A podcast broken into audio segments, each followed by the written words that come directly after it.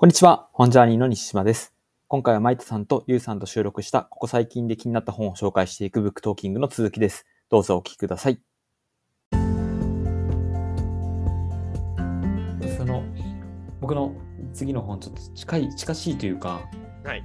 考えていきたいなと思ったところのポイント近いので、紹介させていただければなというふうにはい。思うんですけど、本のタイトルがですね、正しさに殺されないためにっていう本になります。ああ、はいいいですね。タイトルがいいうん。な。はい。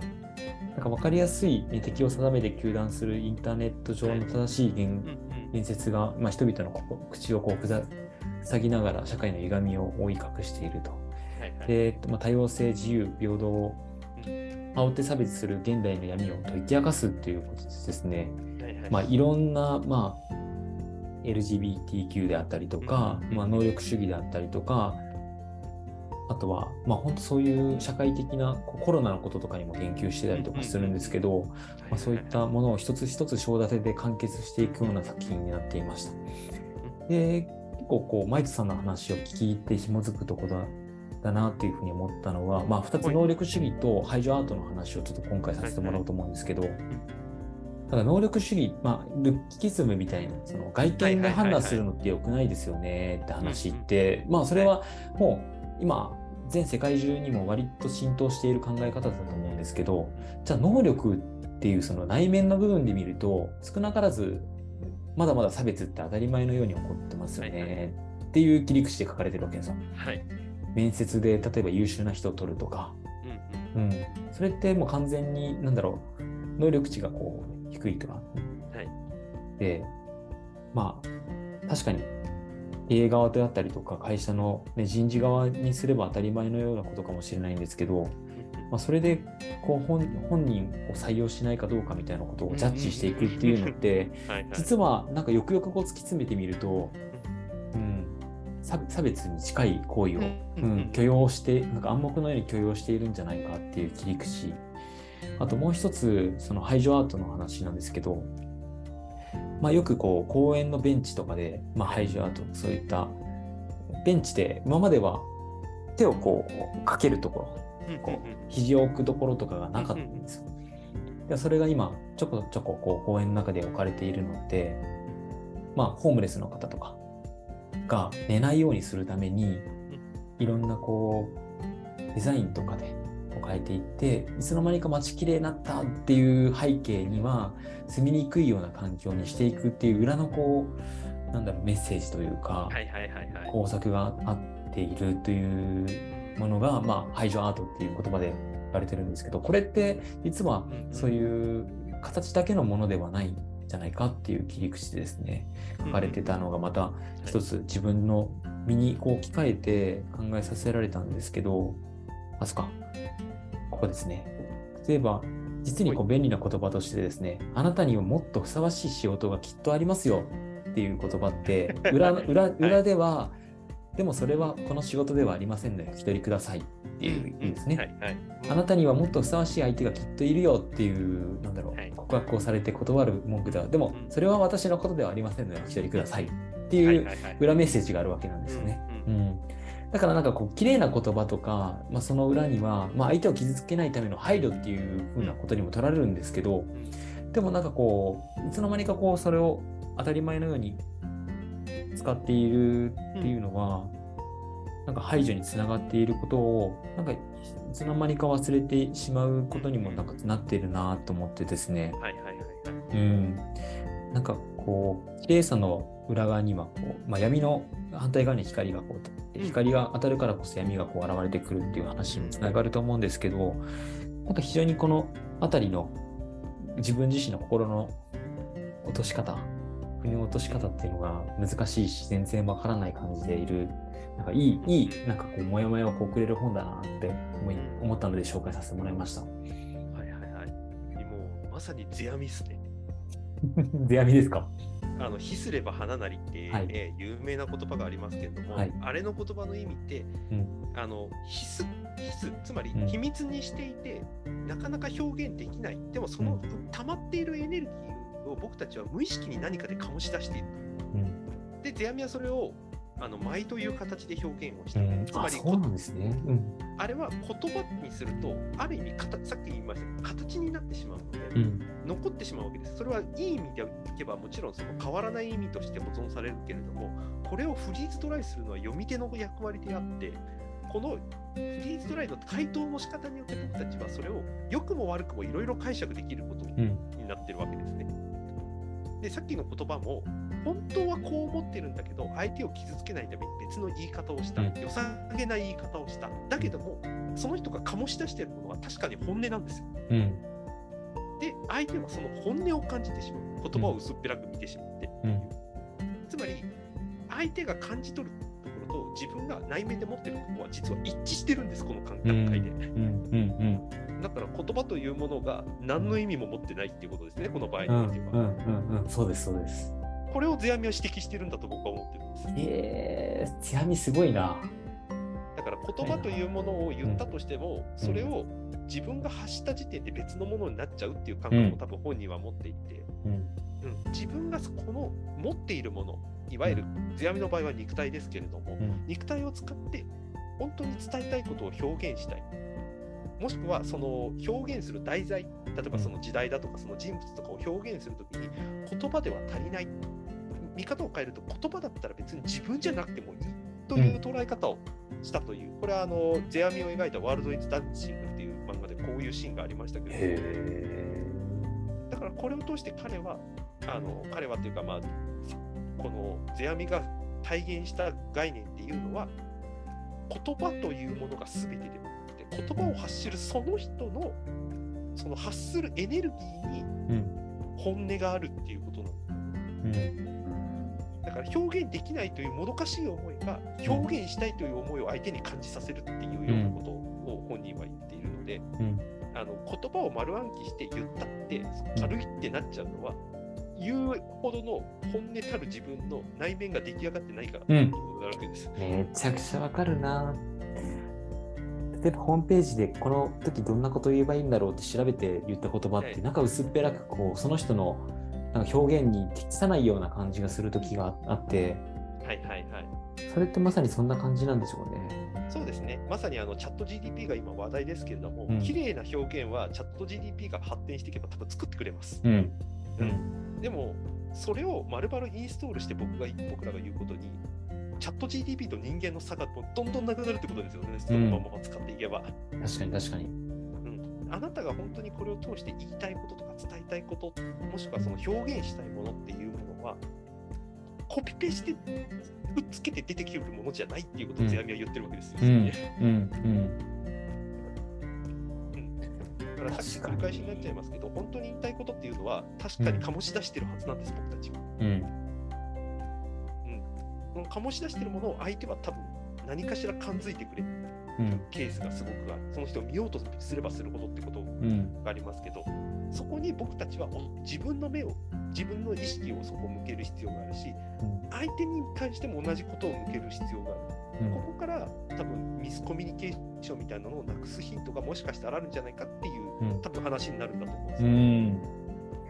ここは本当そうですね。チャット GPT が、まあ、それこそ前回のこのブックトーキングの時にあんまりまだまだこう話題になってなかったんですけど、はい。今出てきて、はい。でそこで自分が言う言葉がチャット GPT からこう教えてもらった言葉でこう言っていくっていうことがこうし、ね、増えてくる中ではい何かこう手放しているものが割とこう大きくあるなってことはいに気づくなって思いますね。うんそうそうだと思います。だから、うんさっき言語沼のあの本紹介してもらいましたけど、はい。単純に言語学が一番大変なんじゃないかっていう指摘もあります。チャットえ GPT 使っていくと。ー、そうなんですね。だから言語に関する謎ってもうチャット GTP が全部解決してくれる可能性があるわけですよ。そっか語源とかを全部調べちゃえばいいわけだか。そっからそっか、そうですよね。うん。はいあの言語学沼とか、あのゆる言語学系、はいゆるなんとか系のラジオとかってちょこちょこ出てきてます。はい。あれって専門家はもう知ってることばっかりのケースっていうのが結そっ構あるんです。か、そっか、はいそっか。そそうですの人からね。教わる意味合いを知識として捉えるんだったら、多分もうガンガンそういう人たち、チャット GTP とかにポッてこれって何って言えば出してくれる可能性がある。確かに。とないるやと、ー、何から僕たちは得たいのかっていう、うん。僕たちの希望というか、あのそれこそ欲求的なものにうん。どれだけ忠実になれるかっていう話になってきちゃうんで。ただで情報多分取れる時代がどんどん近づいてくるし、うん。綺麗な言葉でまとめてくれるツールがたくさん出てくると、うん。あと僕たちは何を得ようと思うかと、何を発しようと思うかに、うん。ものすごくちフォーカスしていかないと、うん。うん、形にすること自体をきれいに整えてくるのがいっぱいあるからっていう話になっちゃうんですよね。いやー本当そうですね。はい。なんか今話を聞きながら、なんかお礼を言う言われはい。るものじゃなくて、なんうん。か手紙に書いて、絵をこう、そんなにうまくはないんですけど、渡されたものにこうジーンとくるとか、はい、ただ単に手を握られてこう頭を下げられる行為とかって誰も教えてくれるわけじゃないんですけど、でも、はいその方がなんかこうその人らしさでこう伝わってくる何かがこうあったっていう感覚が、ははい、きっとその、うん、簡単に無料でこう手に入るものの中には含まれにくいなんかものじはいゃないかなって思ったのを思い出しました。うん。まさにそういうことですよね。そこに価値づけとかを自分で勝手に設定すると、うん。もうどんだけ高いもん買ってくるかとか、うん。どんだけ良さげな表現するかとかっていうのがうん。今までの主流だったけど、今はもうそうじゃなくてローカルでいいと。うん。あの伝わるものであれば、その価値づけの基準の前に、その人からもらっが出てきたものを重要視しないといけないっていう多分話になるんだと思うんですよ。うん。うん。う話になるんだろうなって改めて思いました、それは。なるほどなるほど。独学の地図の荒木さんの話通りなんですよ。それっぽいことばっかり言っちゃうと、それっぽいことはもう他が作ってくれるって話になっちゃうんで。うんうんはい。いう話かなって、今の話聞いて改めて思いました。つながりますね。はい。ではじゃあ続いてマイトさんの方に行きましょうか。じゃあ今の話のある意味アンチテーゼ的な一冊いきましょう。はい。世界一優しい才能の作り手。ああこれは硫酸来たんじゃないですか？持ってます。おーはい。はい。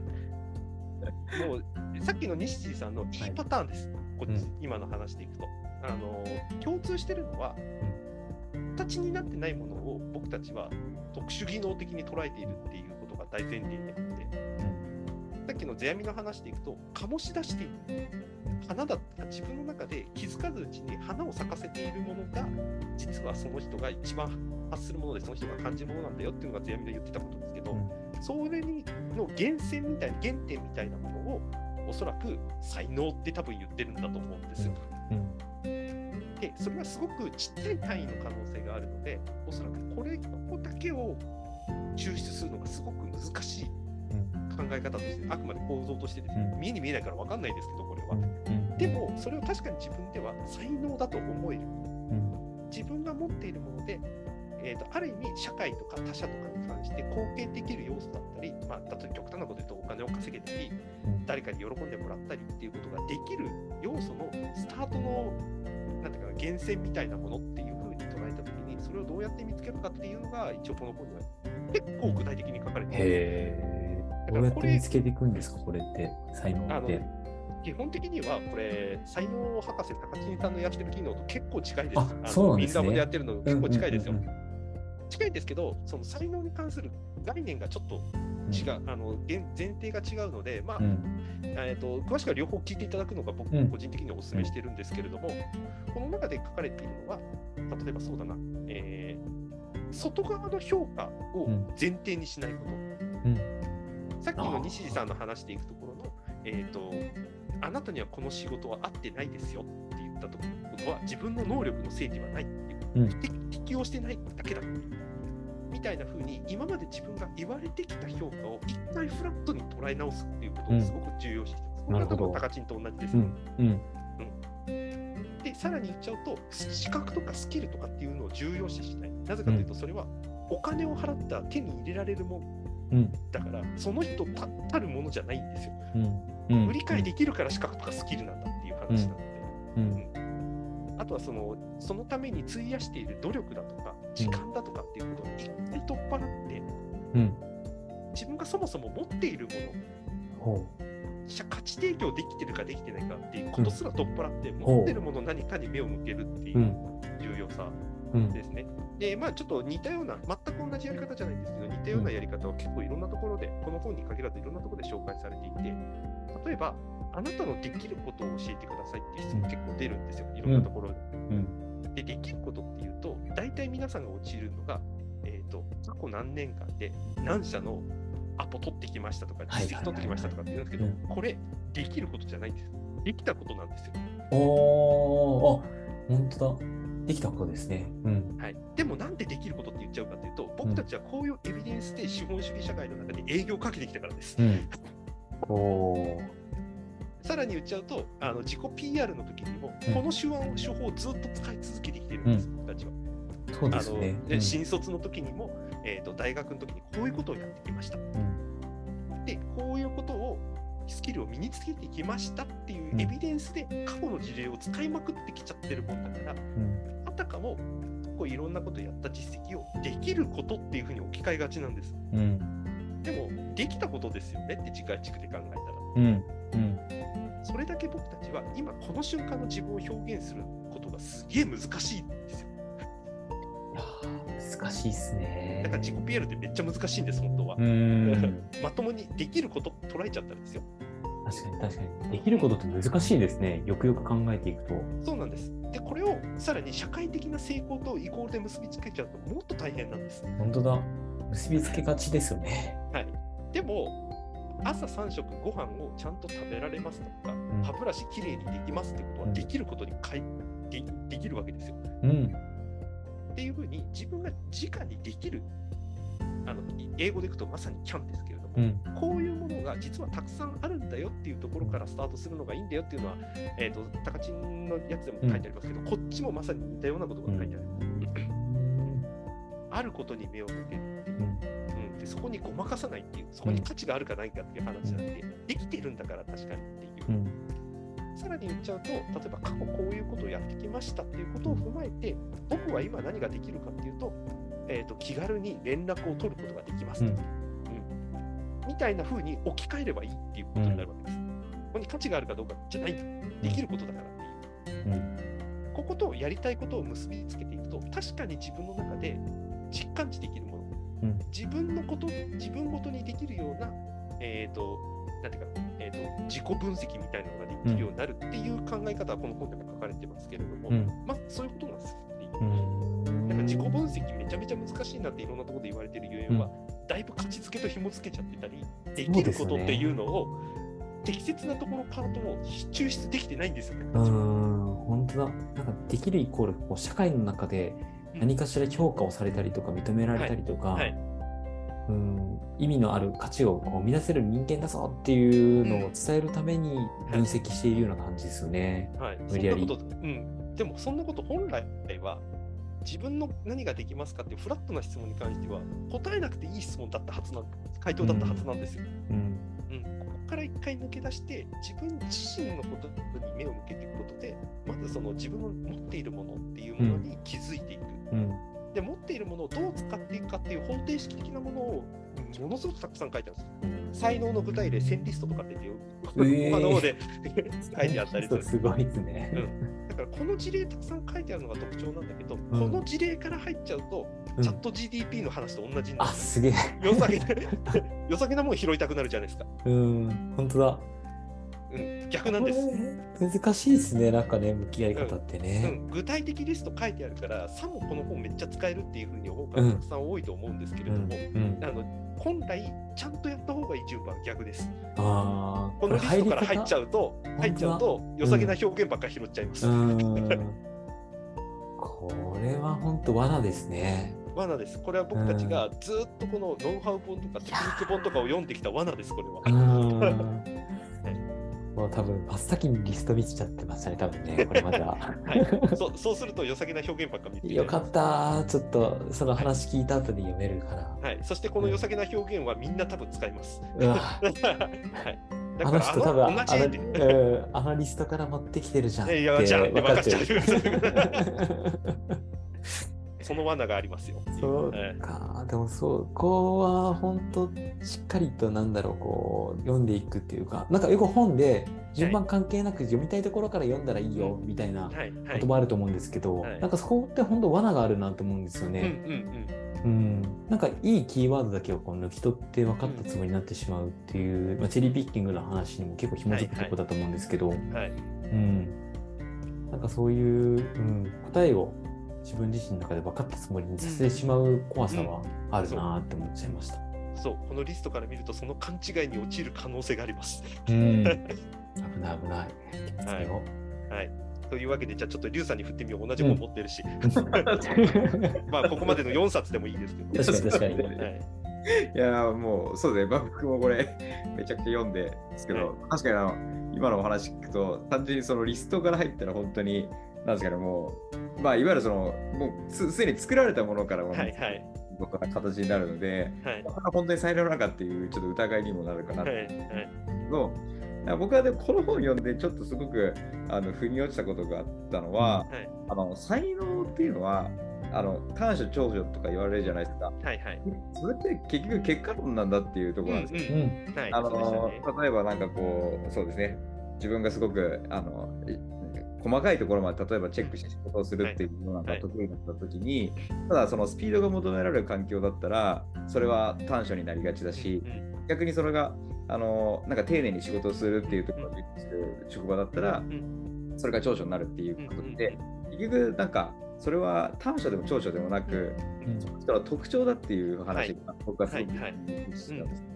だからまあ、あの才能ってだからなんかこう、なんですかね、秀でてることというよりかは、なんかその人を単純に表してるだけで、うんうん。それがどっか環境に行った時に、ただそれがそのと短所として見られるのか、長所として見られるかっていうだけだから、うん。あよよりそのあるその自分の才能っていうのを見つけた後にうん。環境を選択するっていうのはやっぱめちゃくちゃ大事なことなんだっていうのを、と思ったっていうのがあったんで、うん。そうですね。まさにできたことをやっぱり僕たちは意識しすぎちゃうってことうんあそうですねそうそうですね。はいいやもう本当に極端ですよね。だからできな本当にできない環境にいたら、もうどんどんどんどん自分が、あできないんだなっていうふうに見つけちゃうしっていうので、はいそうですね。